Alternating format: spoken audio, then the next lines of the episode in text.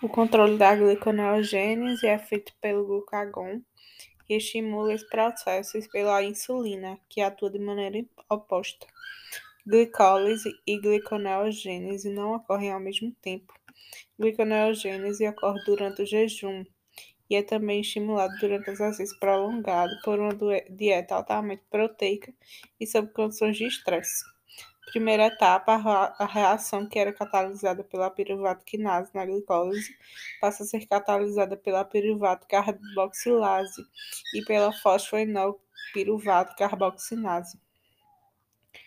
Carboxiquinase.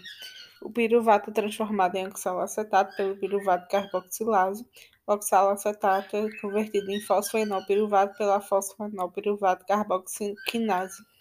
carboxinase fosfenolpiruvato, transformado em frutose 1,6 bifosfato por enzimas participantes na glicólise, que catalisam reações reversíveis, podendo oper operar via no sentido inverso. A segunda etapa, a conversão de frutose 1,6 bifosfato em frutose 6-fosfato, catalisada pela frutose 1,6 fosfatase. Terceira etapa, faz a conversão de glicose 6-fosfato em glicose. O grupo fosfato ligado ao carbono 6 da glicose 6-fosfato sofre hidrólise catalisada pela glicose 6-fosfatase. O produto dessa reação é a glicose não fosforilada, que, assim, pode atravessar a membrana plasmática. A enzima glicose 6-fosfatase só ocorre no fígado e rins.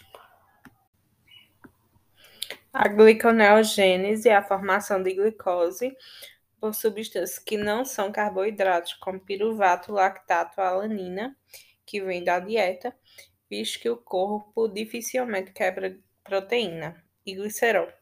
O glicogênio é, formado, é quebrado até formar piruvato, que será transformado em lactato por meio da lactato desidrogenase.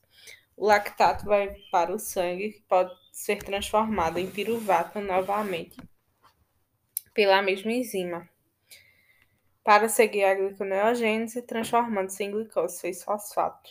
Nos hepatócitos, o piruvato entra nas mitocôndrias por apenas esta por apenas estas ter enzimas para transformá-las em substância gliconeogênica.